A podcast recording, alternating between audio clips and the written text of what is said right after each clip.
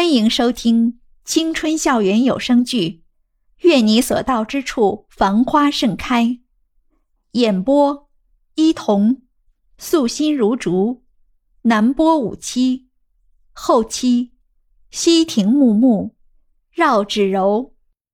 第二十五集，夏耀阳等了许久，袁依依也不接电话。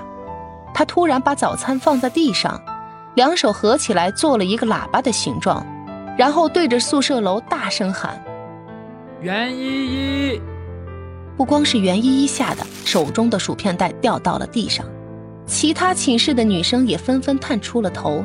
看热闹的人越来越多，旁边的寝室几个女生探出头，嘀咕道：“又是袁依依那个骚狐狸，也不知她用了什么手段。”这群男人都被他耍得团团转，他气急败坏地跺了一下脚。上次就应该泼他一盆开水，看他怎么嘚瑟的起来。旁边的人纷纷附和道：“就是，贱人。”原来眼前的这位就是上次泼了袁依依一身水，还借机羞辱她的女生。楼下的夏耀阳看袁依依还是一点反应都没有。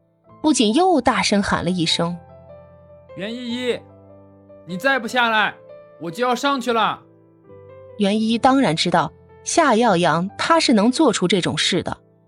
想当年，他可是校园的杀马特不良少年的头目。他慌忙套了一件衣服，就匆匆忙忙的下了楼。在所有人各异的眼光中，袁依依一把拽过夏耀阳的袖子，不管不顾的往外面拽。虽然袁依依觉得自己已经是第一时间就来救场了，却还是没有逃过宿管阿姨的法眼。最后，两人还是双双被请进了宿管阿姨的办公室。阿姨，袁依依不等阿姨开口，就仗着平日里和她多打过几次交道，开口撒娇。哪知此时的阿姨根本不吃她的这一套，径直走到夏耀阳的面前，一脸恨铁不成钢的样子说。小伙子，不是阿姨，我说你啊，哎，你说你从开学的时候就给人家姑娘送早餐、送中餐，哎，简直是随叫随到的。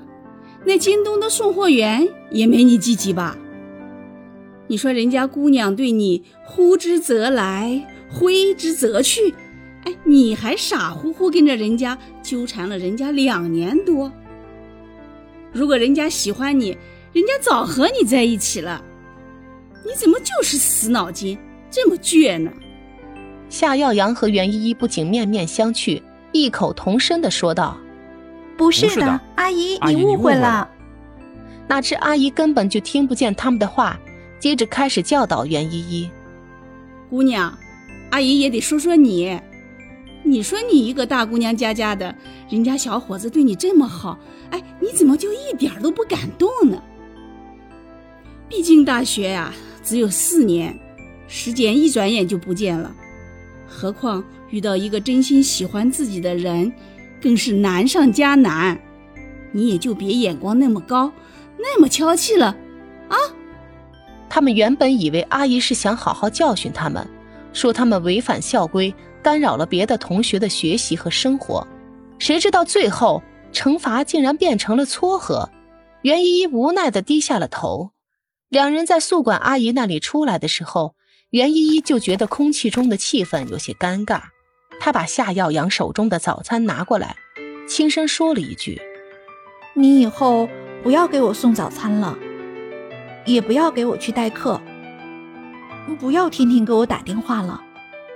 你也有你的生活，有你的女朋友，你不应该这样天天围着我转的。”说完，就头也不回的准备离开。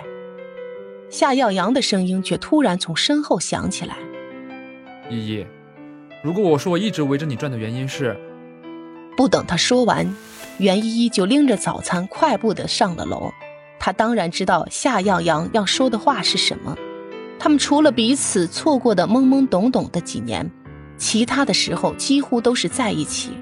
他又怎么会不了解他呢？